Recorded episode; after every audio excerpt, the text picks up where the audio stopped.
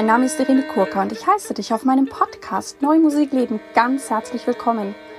Ich habe klassischen Gesang studiert und singe sehr gerne viel zeitgenössische Musik. Und wenn du gerne mehr über mich erfahren möchtest, schau bitte auf meine Webseite www.irenekurka.de. Dort lade ich dich auch ein, meinen Newsletter zu abonnieren das kannst du über den Button auf meiner Startseite tun und dann wirst du über zukünftige Podcast-Folgen und auch meine sonstigen Tätigkeiten informiert. In diesem Podcast geht es um Themen rund um die neue Musik. Ich teile mit dir Hintergründe, Insiderwissen und bringe dir die Menschen aus der neuen Musikwelt näher. Ich bin dankbar und stolz, Kooperationspartnerin der NMZ zu sein, der neuen Musikzeitung. Mein heutiger Interviewgast ist Katja Held, Musikwissenschaftlerin und Autorin. Und ja, ich freue mich ganz herzlich auf dieses Gespräch. Wir haben über viele, viele spannende Themen gesprochen. Und Katja Held wird meine Veranstaltung Play on Demand, Neue Musik und Neue Medien am 7.11.2020 in Düsseldorf moderieren. Die Infos zu dieser Veranstaltung findest du auch auf meiner Webseite und ja, jetzt freue dich auf das Interview mit Katja Held. Hallo liebe Katja, liebe Katja Held, ich heiße dich ganz herzlich in meinem Podcast willkommen. Vielen Dank, liebe Irene, ich freue mich hier zu sein. Ich stelle dir als erstes die Frage, die ich immer stelle. Wie bist du zur neuen Musik gekommen? Ähm, ja, das, ähm, ich weiß, dass du diese Frage stellst und habe darüber auch nachgedacht, wie es äh, bei mir war. Ähm, ich habe auch schon früh in der Schule mich einfach für neue Musik interessiert. Wir hatten damals, keine Ahnung, Zwölftonmusik und so weiter als Teil des Unterrichts und habe mich dann entschieden, in Köln Musikwissenschaft zu studieren. Und zwar habe ich extra Köln ausgewählt, weil es dort damals einen Lehrstuhl für Musik der Gegenwart gab, wo wir eben sehr stark, äh, ja, starken Fokus hatten auf neue Musik. Das hatte mich wahnsinnig fasziniert. Also so eine kleine kitschige Geschichte. Ich saß im, im Hörsaal äh, und habe ein Stück von Karl-Heinz Stockhausen gehört ähm, im dunklen, verdunkelten Raum und wusste dann, ach Mensch, äh, das ist eine Musik, die fasziniert mich so sehr, diese elektronische, elektroakustische, neue Musik. Äh, ich möchte eigentlich mich mit nichts anderem beschäftigen. Und das habe ich dann auch tatsächlich gemacht. Also ich habe, ähm, wie gesagt, Musikwissenschaft erstmal in Köln studiert, äh, auch Italienisch und bin dann für eine längere Zeit nach Kanada gegangen, nach Montreal und habe dort ähm, auch Musikwissenschaft studiert und mich dort auch sehr mit der elektroakustischen Musik in Quebec auseinandergesetzt. Ähm, das war sehr spannend, weil ich da auch erfahren habe, aha, okay, ich habe in Köln, Kölner Schule, sehr viel über eben Stockhausen und eben die ganzen deutschen Namen gelernt und es war total mein Universum in dem Moment. Und als ich dann eben an eine französischsprachige Uni im franco-kanadischen Kanada kam, merkte ich plötzlich, ach so, Moment mal, die Geschichte wird hier ganz anders erzählt. Hier geht es um Pierre Schaeffer und äh, Paris und ähm, ja, es war halt eben auch aus dieser Entfernung in Kanada interessant zu sehen, wie eben Geschichte unterschiedlich wahrgenommen wird. Genau, und ähm, ich habe dann auch in Köln damals schon, es gab damals ein Netzwerk für neue Musik und bei On Neue Musik schon ähm, früh ein Praktikum gemacht äh, in meinen ersten Bachelorjahren und dann ähm, bin ich nach Berlin gezogen für meinen Master an der HU und habe dann währenddessen schon mich immer mehr auch, also weiterhin mit neuer Musik beschäftigt ohnehin und dann bei den Darmstädter Ferienkursen mein erstes Praktikum gemacht. Denn klar, Darmstadt war immer so ein so ein magisches Wort, ja, Darmstädter Ferienkurse, das war natürlich in allen Vorlesungen ähm, ja, ein sagenumwogenes Mysterium. Und äh, dementsprechend war ich sehr froh, dort ein Praktikum machen zu dürfen. Und auch während der Ferienkurse, das war, äh, oh, ich vertue mich immer, 2014. Genau. Und seitdem bin ich dort, äh, arbeite dort mit und habe dann in Berlin auch ach, für alle möglichen Veranstaltungen gearbeitet und mich so ein bisschen in diese Szene, sagen wir mal, hineingekniet. Und es war einfach vollkommen klar. Also ich möchte mich mit ähm, neuer Musik beschäftigen dann habe ich auch nochmal in Montreal tatsächlich nochmal zurückgegangen, meine Masterarbeit dort geschrieben. Ähm, also ich habe, sagen wir mal, zwei Fokusse, zwei Spezialgebiete in dem Bereich. Einerseits interessiere ich mich wirklich, wie mehrfach gesagt, für elektronische Musik und elektroakustische Musik ähm, und aber auch für sagen wir mal, das Thema meiner Masterarbeit, was damals war, transkulturelle Kommunikation in neuer Musik. Und dafür habe ich ein ähm, ziemlich spannendes ähm, Forschungsprojekt begleiten dürfen in Kanada an der Concordia University mit einem Komponisten Sandeep Bhagwati, der in meinen Augen eine sehr spannende Art hat, für Musikerinnen und Musiker zu komponieren, die aus sehr verschiedenen kulturellen Hintergründen kommen und dementsprechend auch unterschiedliche Bezüge zur Notation haben und wie kann man eigentlich komponieren und ohne westliche Notation oder westliche Vorstellungen von Musik und das, äh, das fand ich super spannend. Das ist ein ganz großes, großes Thema und das hat sich so, sage ich mal, während meines Studiums sehr durchgezogen.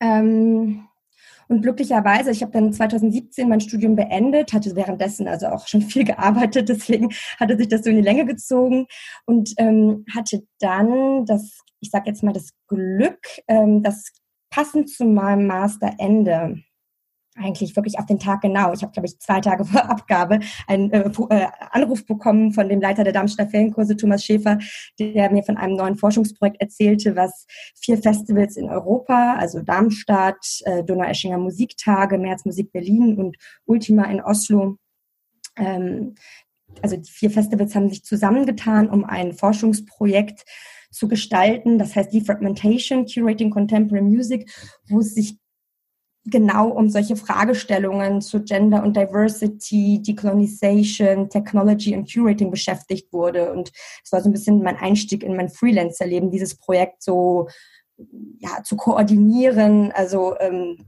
mit, mit zu gestalten. Und ähm, das war total spannend, weil ich dann eben auch Einblicke bekommen habe in die verschiedenen Arbeitsweisen der Festivals und wie sich mit solchen Themen auseinandergesetzt wird. Und ähm, das ist also, absolut großartig, was du schon alles gemacht hast und uns gerade auch erzählst. Und auch mit dem, mit dem Kuratieren finde ich auch immer ganz spannend, weil ich hatte kürzlich auch ein Gespräch mit einer Sängerin, die für die IGNM Basel ähm, kuratiert, die mich da auch mal geholt hatte. Und die hat mir erzählt, dass es, glaube ich, jetzt in Basel einen neuen Studiengang gibt, auch zu neuen Musik kuratieren. Also ich glaube, da bewegt sich auch einiges oder man ja, will sich halt nochmal anders aufstellen. Ich würde jetzt noch gern von dir wissen, bevor wir nochmal in diese spannende Thematik reingehen, die du jetzt schon angeschnitten hast, was macht für dich gute neue Musik aus? Das ist natürlich eine sehr gute Frage, auch sehr schwer zu beantworten, ähm, weil ich also gut und schlecht hat immer so eine Art Werturteil, mein Geschmack. Ähm, also bedeutet das häufig und ich finde, da hat jetzt so wahnsinnig viel da nicht zu suchen. Ich sehe das immer aus, also ich bin, sagen wir mal, mehr Musiksoziologin ähm, und ich stelle mir oft die Frage, was hat dieses Werk jetzt eigentlich zu bedeuten, in welchem Kontext, wer schreibt welches Werk, für wen, wann und wo. Und selbst wenn irgendwelche ich sage jetzt mal, ist ein schreckliche Wort, äh, Meisterwerke irgendwo aufgeführt werden, dann kann ich äh, zum Beispiel total sauer werden, wenn wieder mal ein Konzert nur mit männlichen Komponisten besetzt wird. Ja, das heißt also, ich finde bei, ein, bei der Frage, was ist gut und schlecht, spielen viele Faktoren eine Rolle. Und ähm, ich mag eben auch aus, ich sage jetzt mal aus wissenschaftlicher Perspektive so, ein, so einen gewissen Schritt zurückzugehen und zu schauen, okay, wie wird hier eigentlich ein Programm gestaltet, äh, welche also was ist ein Komponist, eine Komponistin, ähm, wie zeigt sich, wie, wie, zeigt es sich in der Musik. Das ist sozusagen die eine Seite, wenn ich so quasi Kuratorin oder kuratorisches Arbeiten vielleicht analysiere, kritisiere. Das andere ist natürlich, habe ich auch selber einen, einen privaten Geschmack. Ich habe ja gerade schon gesagt, dass ich mich auch für Art und Weise Notation interessiere und ähm, elektronische Musik und selbstverständlich gibt es da einige Stücke, die ich ganz toll finde, andere wiederum nicht. Nur versuche ich da schon einen Unterschied zu machen, was jetzt einfach meine Meinung ist, mein Gusto, mein jetziger Moment vielleicht, den ich toll finde und was ich auch in so einem größeren Kontext ähm, interessant finde. Aber ich glaube, das ist ja auch gut, wenn man das als Kuratorin auch trennen kann, weil ich glaube jetzt, äh, ich weiß es nicht, nur was zu kuratieren, was einem sozusagen gefällt, ist, ist vielleicht auch zu wenig oder zu geschmäcklerisch. Und ich glaube, es ist wahrscheinlich gut, einen größeren Überblick auch zu haben oder wie vielleicht Werke miteinander interagieren oder so, wenn ich sie auf ein Programm setze.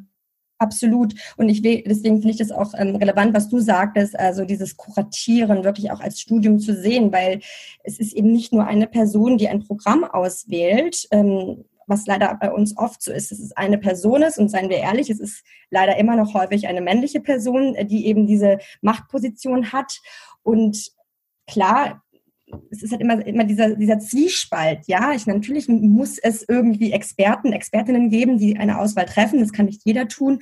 Andererseits gibt es eine starke Verantwortung, die dahinter steckt. Und ich finde, diese Verantwortung besteht eigentlich darin, einen Zugriff zu gewähren auf eine Bühne, auf einen ja, Raum.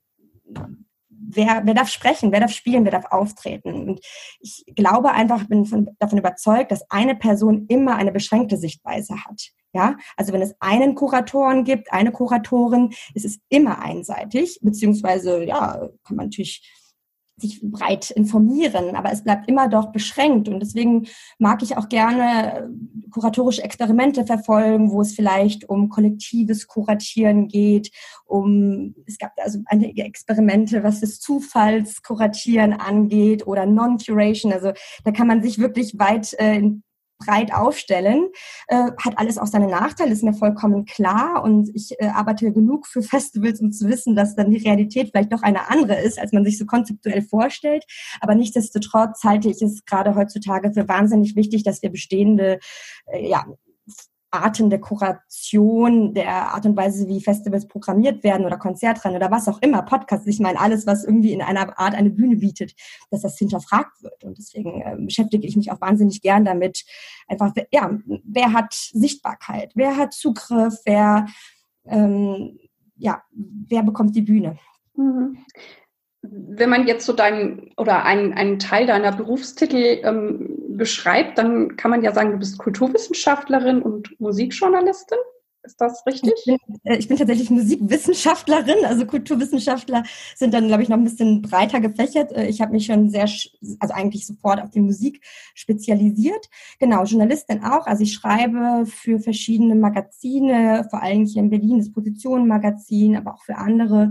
Und ähm, habe also in den letzten Jahren immer mehr geschrieben und ähm, ich fange jetzt auch tatsächlich äh, eine Doktorarbeit an in Schweden. Also ähm, ziehe nächste Woche nach Kopenhagen und mhm. fange in Lund an. Ähm, das heißt, ich werde mich auch in den nächsten Jahren sehr viel mehr aufs Schriftliche konzentrieren, habe aber die letzten Jahre eben seit diesem Eintritt in die selbstständige Arbeit ähm, sehr viel auch, also also habe Management gemacht und verschiedene Konzertreihen mitgestaltet, eben wie gesagt diese Forschungsprojekte für Festivals ähm, gemacht, ähm, eigentlich alles Mögliche. Und das war wirklich sehr, sehr interessant. Ich habe das sehr genossen, ähm, so viele verschiedene Einblicke zu bekommen auf verschiedenen Seiten, sage ich mal, der Bühne. Also außer auf der Bühne zu stehen, das mache ich wirklich selten. Ähm, und jetzt habe ich Lust, eben mich intensiv nochmal ähm, der Wissenschaft zu widmen. Und wie bedingen die sich dann gegenseitig, diese verschiedenen Felder? Oder ich meine, es macht dir auch Freude, dass du verschiedene Felder hast. Du wirst dich jetzt nicht nur in eine Richtung bewegen, denke ich, oder? Ich finde, das ergibt sich total. Also ähm, zum Beispiel, also ich, die neue Musikszene, sage ich mal, ist relativ klein und überschaubar, auch wenn sie sehr international ist und in viele verschiedene Bereiche gleitet. Ich mag dieses neue Musikszene-Wort eigentlich auch gar nicht. Habe nicht so richtig eine gute Alternative dafür gefunden, aber nichtsdestotrotz, man bewegt sich in Räumen, man geht auf Konzerte und ähm, lernt Leute kennen und das ist einfach total schön. Einerseits kann ich Leute interviewen, Fragen stellen, mich mit Themen intensiv beschäftigen und darüber Texte schreiben. Äh, andererseits kann ich äh, durch die Arbeit für Festivals und so weiter wahnsinnig viele Leute kennenlernen und ähm, Musik hören und da dann auch Ideen für eigene Projekte entwickeln. Also ich fand, das hat sich sehr, sehr gut ergeben. Und ähm, ich habe jetzt einfach Lust auch auf eine, sagen wir mal, nächste Etappe in der Hinsicht. Und es passt, es passt, also das Thema meiner Doktorarbeit wird sein Pionierinnen der elektronischen Musik in den Studios der 1950er bis 80er Jahre. Und ich habe das Gefühl, dass so die Arbeit der letzten Jahre, äh, also meine selbstständige Tätigkeit, ähm, eben für die Darmstädter Ferienkurse, für die Donau-Eschinger Musiktage, wo es sehr viel darum geht, wer wird eigentlich marginalisiert äh, auf, den, auf den großen Festivalbühnen äh, der letzten, ich sag jetzt mal 100 bis also 70 bis 100 Jahre? Ähm, und wie kann man heutzutage im Rahmen der Kuration sich damit auseinandersetzen, ähm, da habe ich gemerkt, es gibt einfach ein großes Defizit an, an Wissenschaft dazu. Und ich habe das Gefühl, dass ich mehr und mehr, sagen wir mal, das Handwerk gelernt habe, welche Fragen sich eigentlich stellen. Also was fehlt eigentlich? Wer fehlt? Warum fehlt diese Person? Wieso war das damals, wie es eben ist? Und wie wirkt sich das bis heute auch noch auf ähm, die neue Musikszene aus? 2016 gab es einmal so eine Art feministischen ja, wie soll ich sagen, eine, also einen feministischen Umbruch, ja, um das jetzt mal so radikal auszu, ähm, auszudrücken. Ähm, da wurden bei den Darmstädter Ferienkursen damals ähm, die Zahlen der letzten Jahre aufgedeckt und irgendwie katastrophale prozentuale Verhältnisse zwischen Stücken von Männern aufgeführt, also beziehungsweise von männlichen Komponisten und von weiblichen Komponisten. Ich habe das jetzt gerade nicht im Kopf, aber es ist so im Bereich 92 Prozent versus 8 Prozent. Und ähm, daraufhin gab es eben großen Druck auf, auf die verschiedenen Festivalleitungen und ich habe das Gefühl, dass sich gerade massiv viel ändert, immer noch in zu kleinen Schritten. Also das muss ich ganz klar sagen. Andererseits, es passiert, es rollt, es ist in Bewegung. Ähm, sowohl von Seiten, glaube ich, der, der, der Kulturförderer, also wo die Gelder hinfließen, als auch von den Festivalleitungen, als auch von kleinen, vor allem hier in Berlin, viele Aktivitäten, Konzertreihen, die sich genau dezidiert solchen Missständen widmen. Also das, äh, das finde ich total angenehm. Aber gerade in der Wissenschaft, in der Musikwissenschaft ist da noch nicht genug gemacht worden. Und da sehe ich einfach so ein bisschen meine Position in der Zukunft. Und ich, ich denke gerade so ein Thema wie Frauen, ähm, in der, in der elektronischen Musik lässt sich eben auch gut mit verschiedenen Medien verbinden, ähm, mit äh, Konzertreihen, Podcasts und allem Möglichen. Von daher, ähm, ja, bin ich einfach gespannt, was jetzt so die nächsten, nächsten Jahre so bringen. Ja, wir werden dir auf den Füßen bleiben und wollen wissen, was du da erforscht und entdeckst. Wir sind ja jetzt hier im, im Podcast und ähm, wir haben uns ja auch schon, schon mal kennengelernt, aber haben uns ja eigentlich auch tatsächlich über das Medium kennengelernt. Und ich, ich stelle ja auch immer wieder fest, ich meine, du weißt das von mir, ähm, dass, dass vielen Menschen oder auch vielen Leuten quasi auch aus unserer Szene das Format doch nicht so ganz vertraut ist. Also ich habe immer noch unglaublich hohe Zugriffszahlen direkt auf meine Webseite. Also nicht, dass die Leute es über irgendeine App hören, obwohl ja jetzt gerade ne, durch Corona tatsächlich auch in der Musik ähm, einige Podcasts entstehen und entstanden sind. Wie hast du das Podcast-Format kennengelernt? Wann bist du da eingestiegen? Also ich glaube, also seit, ich weiß nicht wie viele Jahre. Also ich glaube, also mir ist das schon wirklich sehr, sehr früh bekannt gewesen. Also ich, ich habe jetzt keine Zahl im Kopf, aber ich höre schon seit sehr vielen Jahren Podcasts. Ich, ich will jetzt sagen, zehn Jahre, mhm. vielleicht ein bisschen übertrieben. Aber nee, das, das Format ähm, war mir schon, schon lange bekannt. Ähm, damals gab es natürlich noch nicht so viele wie heute. Was ich halt daran mag und was, worin ich einen absoluten Vorteil sehe, ist, dass man sich einfach jederzeit überlegen kann, zu welchem Thema ich was hören kann, wann und wo und wie ich das will. Ich bin nicht auf ein Radioprogramm angewiesen, ich bin nicht auf irgendwelche feste Sendezeiten angewiesen, auch nicht an einen bestimmten Ort. Also ich spaziere durch Berlin äh, mit Podcasts im Ohr, ich fahre Fahrrad, ich mache beim Einkaufen, beim Putzen, also dieses typische. Ähm, und habe eine ganze Reihe an abonnierten Kanälen. Das reicht dann wirklich von Comedy und Quatschgeschichten äh, bis hin zu irgendwelchen Deutschlandfunk-Informationskanälen. Äh, ich habe äh, ja auch durchaus äh, schon verschiedene Sprachen studiert und gelernt und das nutze ich auch immer sehr gerne, um mal zum Beispiel, keine Ahnung, norwegische Nachrichten zu hören oder ähm, französische. Ich habe so einen Lieblings-Comedy-Podcast aus Quebec, eben aus Montreal, wo ich immer so ein bisschen nostalgisch zuhöre bei dem starken Dialekt und also ich habe das Gefühl, dass man sehr leicht, also auf so einer App wie jetzt zum Beispiel Spotify, ohne jetzt hier in die Werbung zu kommen, es gibt auch noch ganz viele andere, wie die Podcaster dann immer sagen. ähm, nee, also da habe ich eine ganze Liste und die aktualisieren sich dann, äh, oder wenn sie aktualisiert werden, poppt das eben auch oben auf und die höre ich dann ab und ich weiß nicht, also ich habe auch viel Zeit dafür, habe ich das Gefühl. Ich, andere sagen mir immer, sie haben keine Zeit dafür, aber ich scheinbar nutze ich dann irgendwie jede freie Minute dafür und habe das Gefühl, dass ich damit sehr informiert bin, kann auswählen, ob ich eine kurze Info, also keine Ahnung, Kulturnachrichten, die zwei Minuten gehen oder mal eine ganz lange Kultursendung oder Nachrichtensendung. Also ich mag eben die freie Wahl zwischen Format, Länge, Inhalt, Sprache, Internationalität. Das ähm, genau gefällt mir gut. Ja, kann ich wirklich gut verstehen. Also ich, ich höre das auch manchmal von Leuten, ich habe keine Zeit, aber ich glaube auch manch, manche, also ich kenne ja manche meiner Hörer, nicht alle, die setzen sich, glaube ich, dann auch so ganz genüsslich hin, machen, wie gesagt, den Computer an und trinken vielleicht noch ein Glas Wein dazu. Und ähm, ja, ich glaube, viele so richtige Podcast-Hörer wie wir, also ich, so mache ich das fast nie. Also ich mache immer was dabei. Ich, ich liege in der Badewanne oder irgendwas oder laufe durch die Gegend. Und was ich halt auch ganz toll finde, ich weiß nicht, wie es bei Spotify ist, ich verwende es halt über mein iPhone, die App, die sehr, sehr gut ist. Das Coole ist halt, der merkt sich auch immer, wo ich bin. Das heißt, auch wenn es ein langer Podcast ist, ich habe gar nicht die, ähm, ja, die Motivation, das unbedingt am Stück fertig zu hören. Der merkt sich das und dann kann ich da auch wieder weiterhören oder wenn ich, wie du sagst, auch Lust habe, ach nee, jetzt möchte ich lieber Thema XY, dann switche ich halt einfach und ich finde es halt so angenehm, weil ich halt einfach immer das, wonach mir ist oder ne, welcher, welcher Host macht mich jetzt an oder welches Thema und dann, ja, ich finde es einfach super, aber ich glaube, das ist, also soweit ich weiß und die Podcast-Community ist ja auch so klasse, ähm, dass natürlich jeder, der einen Podcast macht, ähm, also im besten Fall äh, ist, ist selber sehr begeistert von dem Format. Ja.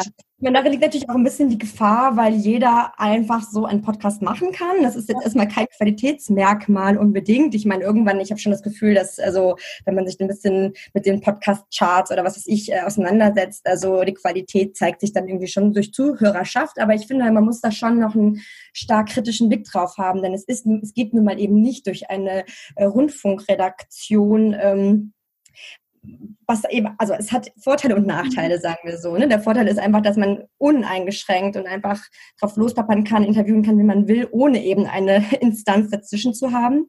Äh, andererseits, ja, bietet eine Instanz wieder, also wie, wie zum Beispiel eine Redaktion äh, beim Rundfunk natürlich auch nochmal eine gewisse, ich will, also ja, ich will jetzt auch nicht sagen Qualität, ähm, weil das manchmal auch altbacken sein kann, aber ja, also ich mag auch gern beides hören. Also es gibt ja auch sehr viele Rundfunksendungen, die man als Podcast hören kann. Und ich habe das Gefühl, wenn man sich ein bisschen mit Internetnutzung auskennt, dann kann man vielleicht doch auch ganz gut navigieren zwischen was ist jetzt irgendwie nicht so seriös und was ist wiederum seriös. Aber ich denke eben so Interview-Podcast, das macht eigentlich immer Spaß, wenn da spannende mhm. Leute sprechen. Ja, ja, genau. Ich habe dich ja auch aufgrund deiner ja, Affinität zum Podcast für mein Event eingeladen, was am 7.11. in Düsseldorf stattfinden wird. Einmal in der Musikbücherei und dann im NRW-Forum. Und wir werden auch noch einen coolen ja, Spaziergang mit Sound haben. Und da wirst du ganz spannende Menschen äh, moderieren, wie Moritz Eggert, Christian Jendreko, Christian Banasik, Martin Schieber, mich und so. Und ähm, ach ja, Anna Schirmer wird auch dabei sein.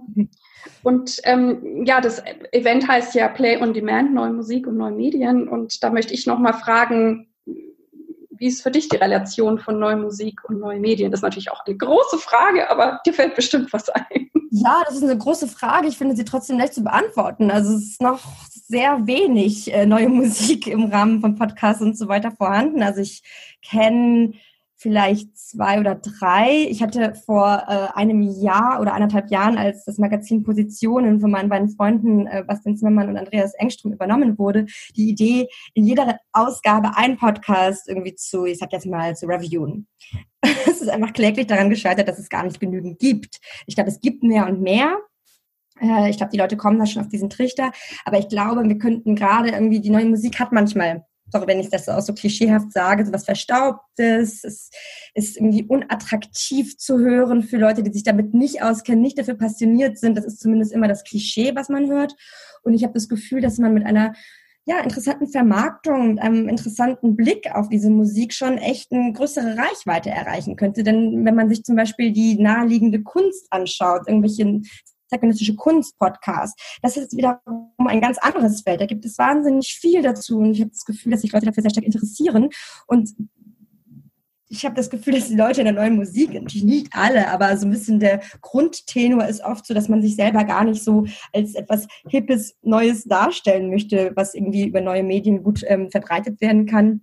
Das ändert sich natürlich jetzt auch nach und nach, aber ich hoffe einfach, dass da mehr kommt einfach. Nicht nur was äh, Podcasts angeht, aber es gibt ja auch alle möglichen anderen Formate, ob es jetzt Video ist oder nicht. Und ähm, ich glaube, dass junge Leute, junge Komponisten, Komponistinnen da auch mehr und mehr Zugriff drauf haben. Ob es jetzt ja, das war ja für mich auch so erstaunlich, als ich gestartet bin. Ich dachte ja, das muss es geben. Und dann habe ich recherchiert und irgendwie auch nichts gefunden, so wie du. Ja. ja. ähm, und, ähm, und ich finde es halt, ja auch, also nee, das würde ich sagen, ähm, ich weiß, und damit bestätige ich auch deinen Punkt, ich habe tatsächlich auch eine Hörerschaft, die keine Musiker sind und die tatsächlich darüber den Zugang finden oder gerade auch wenn sie so die, was weiß ich, die Komponisten besser kennenlernen, dass sie die dann irgendwie spannend finden, auch vom Menschlichen oder wie die ticken und sagen, oh, ich gehe jetzt doch mal in so ein Konzert und gucke mir das an. Und von daher machen wir mal einen Aufruf, dass noch ein paar Podcasts genau. Ja, ich glaube, dass die Hemmschwelle einfach deutlich geringer ist, äh, mal einen Podcast anzuklicken oder ein Video oder ähm, etwas, wo man jetzt kein großes Commitment eingeht. Ein Konzertbesuch, gut, jetzt in Corona-Zeiten sowieso schwierig, aber es ist halt etwas anderes. Also ich ähm, würde auch sehr dafür voten, dass es davon einfach mehr gibt und sich Leute auch anders noch mit Werken beschäftigen. Hm. Das ist ja auch noch mal ganz kurz zurück zum Thema Sichtbarkeit, ja auch ein interessantes Thema, was ich gerade meinte. Also wer bekommt die Bühne? Wer darf sprechen? Wer darf präsent sein? Das muss ja nicht immer der eine Kurator, ich muss jetzt die männliche Form oder eben die, also die, die Person sein, die das Programm macht. Ähm, eben bei solchen neuen Medien geht es, also lässt sich einfach Sichtbarkeit sehr viel schneller herstellen. Und ich glaube, da liegt auch ein großes Plus mhm. Äh, für das Medium Podcast. Ja. Wir sind ja gerade noch in der Corona-Zeit und du hast ja vor allem, glaube ich, zu Beginn von Corona etwas sehr Spannendes erlebt oder Außergewöhnliches. Was hast du da erlebt? Ja, ja, ich habe tatsächlich eine, ähm, ich sage immer, eine sehr interessante Corona-Zeit. Und zwar habe ich 82 äh, Tage im schönen Rheinsberg in Brandenburg in einem Schloss verbracht. Und zwar mit einem 25-köpfigen bolivianischen Orchester, das mit indigenen Instrumenten neue experimentelle Musik macht. Ähm, und zwar war das ein Projekt ähm, von Phoenix 16, einem Berliner Vokalensemble. Die hätten eigentlich die Märzmusik, also das Festival hier in Berlin, eröffnen sollen mit einem großen, äh, ich sage jetzt mal spektakulären Konzert. Und ähm, das war eine Kollaboration eben mit diesem bolivianischen OEIN, Orchester Experimental de Instrumentos Nativos. Und die sind dann nach Berlin gekommen, äh, sollten eine Woche in der Musikakademie Rheinsberg, die eben in diesem Schloss Rheinsberg untergebracht ist, in der Kavalieranlage, dort bleiben, eine Woche proben, ganz normal, und dann nach Berlin kommen. Ja, sie kam an, einen Tag später war das Festival gecancelt, alle Flüge gestrichen und die Grenzen geschlossen. Und ich äh, war eben dort mit ähm, also Timo Kreuser, dem künstlerischen Leiter von Phoenix 16 und Sonja Lessen, der Produktionsleiterin, damals noch einigen deutschen Sängerinnen und Sängern, die sind dann mal schnell abgereist. Aber wir drei sind eben mit diesem bolivianischen Orchester für 82 Tage in dem Schloss geblieben, was äh, total verrückt war, wenn um einen herum irgendwie alles dicht macht. Äh, die Welt spielt verrückt und wir sind dort in ziemlich interessanten Umständen. Natürlich, wir hatten einen Koch, der für uns kocht. Wir hatten Theaterräume, die wir benutzen konnten zum Proben. Ich glaube, wir waren eines der wenigen Orchester, die in der Corona-Zeit komplett durchgearbeitet haben. Ähm, Timo und Sonja haben dann sehr schnell auf Krisenmodus umgeschaltet und statt eben dem Konzert ganz unterschiedliche Formate entwickelt, ob, also mit, zusammen natürlich mit Carlos Gutierrez, dem äh, künstlerischen Leiter von dem bolivianischen Orchester und von ähm, drei, äh, diesen 360-Grad-Kamera, Virtual Reality bis hin zu Filmdokumentation und Aufnahmen. Und wir haben auch genau, das wollte ich fragen. Ihr habt dann auch währenddessen schon irgendwie was in die Welt geschickt von, eure, von eurem Erleben. Ja, genau. Also wir haben es zumindest versucht. Also wir haben dort die Zeit sehr, äh, sehr intensiv genutzt. Ne? Ich meine, das ist äh, so eine spezielle Zeit, kann man sich irgendwie gar nicht vorstellen. Einerseits Schreckensszenario, große Angst und Sorge, was die Zukunft bringt. Andererseits in Anführungszeichen paradiesische äh, Bedingungen, um, um künstlerisch zu arbeiten. Aber natürlich hat das alles nicht so einfach geklappt. Und nee, es ist ja nicht einfach, wenn man nicht weiß, wann kommt man da wieder raus. Und ähm, ich, ich weiß auch, dass ähm, bevor der Shutdown kam, war eine Freundin von mir irgendwie eine Woche wo alleine und hat sich da erholt oder auch irgendwie gearbeitet und gebrainstormt und dann kam sie und dann kam der, der Shutdown und dann war sie halt auch erstmal wie gelähmt, ne? weil ich dann dachte, oh, hättest du einfach deinen Modus weitermachen können. Aber es war ja nicht das Gleiche, weil es, es hat ja, macht ja psychologisch mit einem was, wenn man ne, denkt, oh, da ist jetzt eine Gefahr oder was ist das überhaupt? Ähm, und kriegt man dann so einen Lagerkoller? Ja, genau. Also ich wollte gerade sagen, ich meine, für uns jetzt hier, die in Deutschland leben, war es ja in Anführungszeichen einfach. Erstens liefen die Maßnahmen da ja schon ganz gut an. Also relativ schnell wurde auch schon vieles gelockert, irgendwie im Mai oder so. Aber für die jungen Bolivianerinnen und Bolivianer, die waren zwischen 17 und 35, ähm, war das eine ziemlich, ja, schwierige Zeit. Also einige haben es sehr genossen, da zu sein, um irgendwie mit Freunden Art Schullandheim zu erleben. Andere wünschten sich wirklich sehen nichts nach Hause. Und wir hatten, also es war auch gar nicht so einfach. Also das, das Projekt war von sehr vielen verschiedenen Förderern gefördert und es gab auf der einen Seite ständig Krisengespräche, wie kann man jetzt irgendwie an Gelder kommen, wer, wer unterstützt wie, was, wo. Das war ein sehr großer Kraftakt für alle Beteiligten. Ähm, also einfach zu schauen, wie können wir mit dieser Situation jetzt umgehen, drei Monate in so einem Schloss zu leben. Auf der anderen Seite, wie motiviert man eben junge Leute dazu, immer weiter Musik zu machen, die eigentlich auch im Krisenmodus sind. Ich meine, das hat auch sehr geholfen und ich will nicht lügen, natürlich gab es Lagerkoller und äh, es gab auf der Aber ihr Seite wusstet ja vorher nicht, dass es drei Monate wird, oder? Das ist doch dann so Day by Day war eine Woche und das war Day by Day und ähm, es gab einige Versuche, ähm, mit der damaligen Rückholaktion. Es gab ja so Flugzeuge, die in alle Richtungen geflogen sind, um Deutsche und Europäer abzuholen.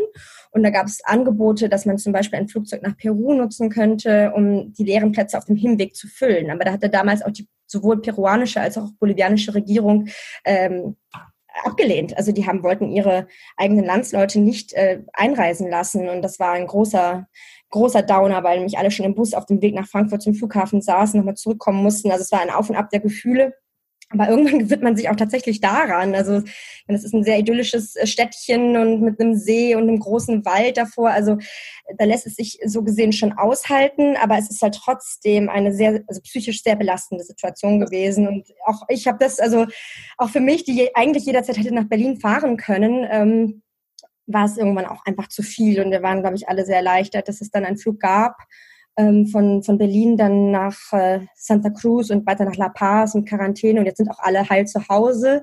Und wir hoffen natürlich, dass die Situation, die Lage in Bolivien weiterhin, naja, oder sich verbessert. Gerade sieht es leider ziemlich schl schlimm aus. Mhm. Und dass ihr euch irgendwann wieder seht und das dann hoffentlich auch mal live aufführen könnt, was ihr da jetzt geprobt habt. Und ja, war wahrscheinlich dann auch sehr emotional, dieser Abschied, ne? Nach dieser langen Zeit und gleichzeitig die Erleichterung, nach Hause zu kommen. Wow. Ja, es ist eine sehr spezielle Situation, mit einer solchen Gruppe für drei Monate unter einem Dach zu leben. Also es war wirklich eine, ein totales Experiment. Also ich werde daran, glaube ich, mein ganzes Leben lang noch denken. Also was das zwischenmenschlich bedeutet hatte, ich klar, man muss sich das wirklich vorstellen, wie mit einer Gruppe von jungen Leuten in ein Schullandheim zu fahren und da gibt es dann hier Wehwehchen und da vielleicht ein gebrochenes Herz und da vielleicht irgendwelche Sachen, die erledigt werden müssen. Gleichzeitig immer sehr hoch ähm, ambitionierte Arbeit, ja, also Pro Proben und, und Aufnahmen und Videoaufnahmen. Ähm, wir haben ein, also die künstlerische Leitung hat immer mal wieder Künstler eingeladen, nach Rheinsberg zu kommen, dort zu arbeiten. Dann gab es natürlich auch eine große mediale Aufmerksamkeit. Wir hatten sehr viel Presse großen Zeit-Online-Artikel, BBC, New York Times und wie sie alle heißen, haben darüber berichtet. Also es ist dann irgendwann tatsächlich fast schon viral gegangen in dieser Corona-Zeit, wo vielleicht auch gar nicht so viel anderes berichtet wurde. Und wir hatten dann Kamerateams vor Ort. Also es war wirklich eine sehr, sehr aufregende Zeit und äh, viel zu organisieren und viel zu arbeiten. Also ich habe auch hohen Respekt vor äh, den Verantwortlichen. Ich war jetzt sogar mehr oder weniger da äh, zum Zuarbeiten und habe mich um alles vor Ort gekümmert, um die Bolivianer und um ihre Anliegen. Aber es war, äh, ja, es war eine sehr spannende Zeit und ich fahre sofort nach Bolivien, sobald es wieder möglich ist, weil ich fühle mich natürlich jetzt sehr verbunden mit, äh, mit den lieben Musikerinnen und Musikern, die ich kennengelernt habe. Ja, da hoffe ich, dass das irgendwann klappen wird.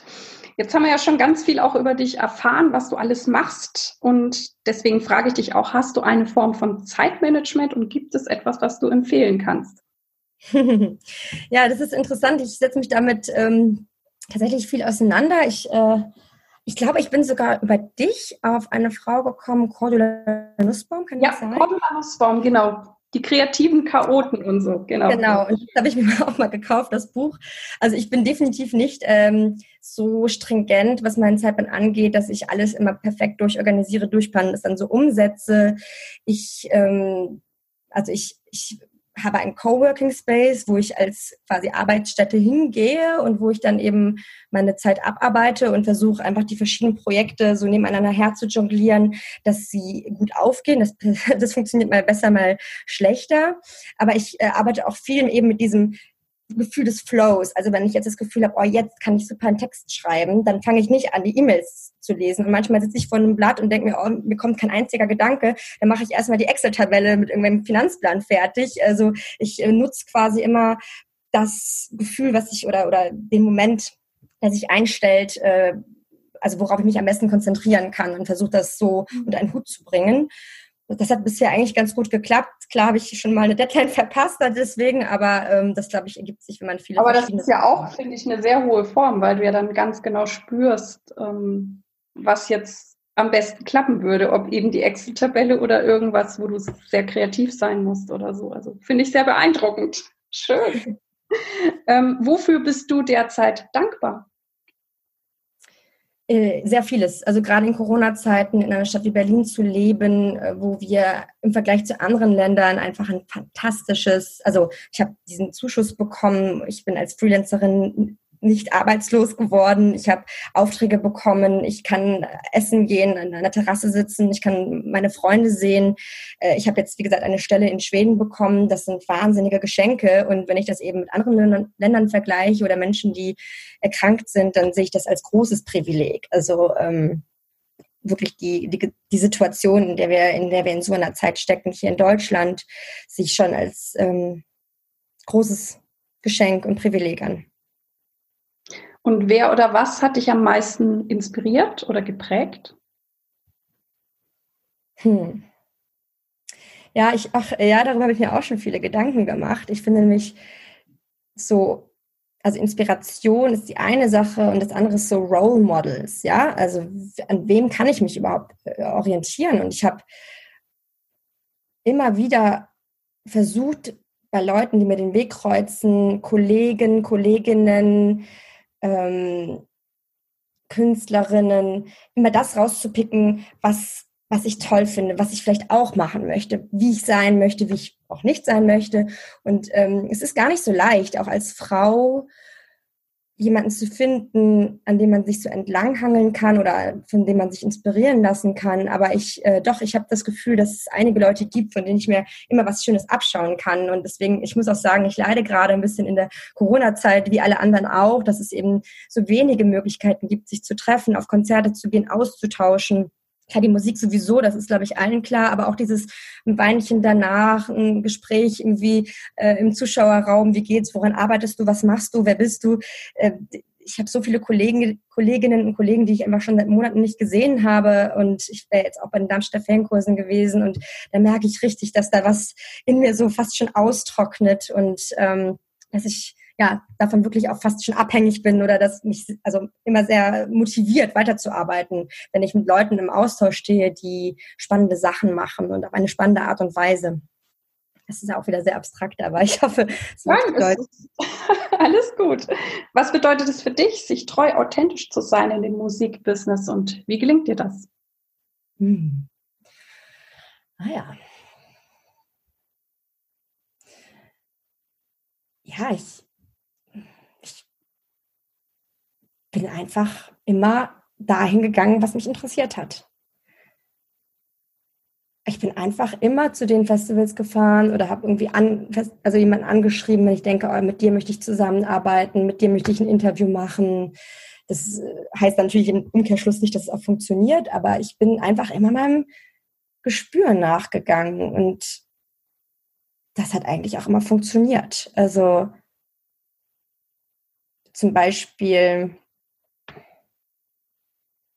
da muss ich natürlich ein bisschen drüber nachdenken. Aber also ich habe zum Beispiel in meiner Masterarbeit, das hatte ich vorhin erwähnt, mich eben mit Ensembles beschäftigt, die, ich sage jetzt mal, transkulturell arbeiten und bin auch in der ganzen Recherchephase auf sehr viele Probleme gestoßen, die sich einfach durch die Materie ergeben. Also wie, wie bringt man denn verschiedene Kulturen zusammen? Das ist gar nicht so einfach, ja, wenn man das so runterbrechen kann. Und habe richtig gemerkt, boah, ich bin hier wirklich an einem Punkt, wo ich irgendwie selber nicht mehr weiterkomme. Ich, ich, ich habe zu viele Fragezeichen und zu, viel, zu, zu wenige Antworten und habe dann gemerkt, ich muss mich hier ein bisschen von distanzieren inhaltlich. Ich habe gemerkt, ich komme fast schon in so, ein, so eine emotionale Situation des, oh Gott, ich, ich komme hier nicht weiter. Deswegen war das eher das Bauchgefühl zu sagen, jetzt orientiere ich mich mal inhaltlich an, äh, zu anderen Dingen. Und das war ein Negativbeispiel. Und es gibt natürlich sehr viele positive Beispiele, wo ich denke, boah, dieses Thema, wie jetzt zum Beispiel mit den Frauen in der elektronischen Musik, da steckt was drin, da ist was interessant. Und da frage ich mich gar nicht zweimal, ob das jetzt mein, mein richtiger Weg ist oder nicht, sondern folge ich einfach. Und äh, das ist, glaube ich, also authentisch treu ich, hab, ich vertraue einfach auf mein Gespür, was, was gerade spannende Themen sind. Und was bedeutet für dich Erfolg?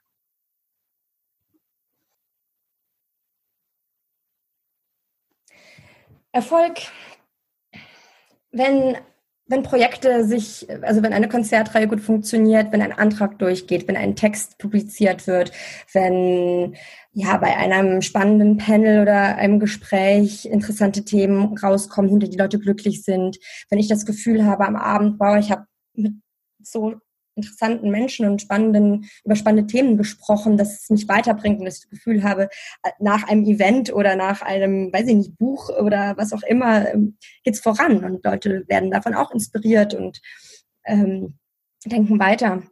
Und kommt was Neues danach. Das gefällt mir. Also es ist vielleicht gar nicht eben so dieses der eine Erfolg, sondern eine Kontinuität an Gedanken, die sich über mehrere Projekte und über mehrere Personen hinweg erstrecken. Ja, also wie zum Beispiel auch bei einem Festival oder einer Konzertreihe oder etwas, äh, ja, ein Podcast, das, wie interessant es und weitergeht. Ja, da kann man es schon als erfolgreich bezeichnen, würde ich sagen. Mhm. Und hast du eine Vision oder treibt dich etwas an? Ja, ich habe viele Visionen. ich, äh, ja, ich, äh, ich visioniere mich in meiner Zukunft, ich visioniere, wie Festivals aussehen können. Also Festivals vielleicht auch wirklich als Symbol ähm, für neue Musik in der Zukunft. Ja, wer, also wenn, wenn einfach nicht nur Männer, weiße Männer auf der Bühne stehen, sondern wir einfach ein, eine Gendergleichheit haben, wenn wir viel mehr Diversität haben. Also diese Visionen habe ich den ganzen Tag. Und ähm, ich versuche einen Teil dazu beizutragen, indem ich einfach mich mit meiner Themenauswahl genau dorthin begebe, wo es noch ein Defizit gibt. Ja, das ist die Vision. Ob es klappt, ist die andere Frage und die Schwierigkeiten sind mir auch sehr bewusst, aber ich glaube, ohne Vision kommt man überhaupt nicht weiter. Ja, wir sind tatsächlich bei der letzten Frage angekommen und ich frage dich, welchen Tipp möchtest du jungen Künstlern geben oder würdest du einer deutlich jüngeren Katja geben wollen? Ja, ähm, einfach machen. Immer weitermachen, sich überhaupt nicht über irgendwelche Konventionen oder sowas einschränken lassen, sondern machen, publizieren, spielen, äh, kuratieren, einfach auch sich überhaupt nicht auf bestehende Regeln oder ja, wie gesagt, Konventionen beschränken, sondern drauf losmachen. Ja, wenn man einen Podcast machen möchte, go for it. oder irgendwie spannende Kunst machen. Ich finde, das, also es sollte einfach keine Einschränkungen geben und die gibt es immer. Es gibt immer Einschränkungen, aber sich davon nicht entmutigen lassen und ähm, eben diesen Visionen, die ich gerade ansprach, nachkommen. Hm? Ja, dann sage ich vielen, vielen Dank für das großartige Interview. Ganz liebe Grüße nach Berlin und ja, wir sehen uns ja hoffentlich aller spätestens im November. Vielen lieben Dank, Irene. Hat mir sehr viel Spaß gemacht. Dies war also das Interview mit Katja Held. Ich hoffe, du konntest viel für dich mitnehmen und ich freue mich wie immer über deine Ideen und Anregungen, gern über E-Mail oder Facebook. Vielen Dank, dass du bei mir eingeschaltet hast. Ich hoffe, es hat dir gefallen und dich inspiriert. Und ich freue mich, wenn du diesen Podcast deinen Freunden und Freundinnen empfehlen kannst oder dir auch etwas Zeit nehmen kannst, mir und diesem Podcast eine gute Bewertung auf iTunes abzugeben. Ich danke dir. Dir alles Gute Lebe deine Musik, lebe dein Leben und bis zum nächsten Mal. Deine Irene.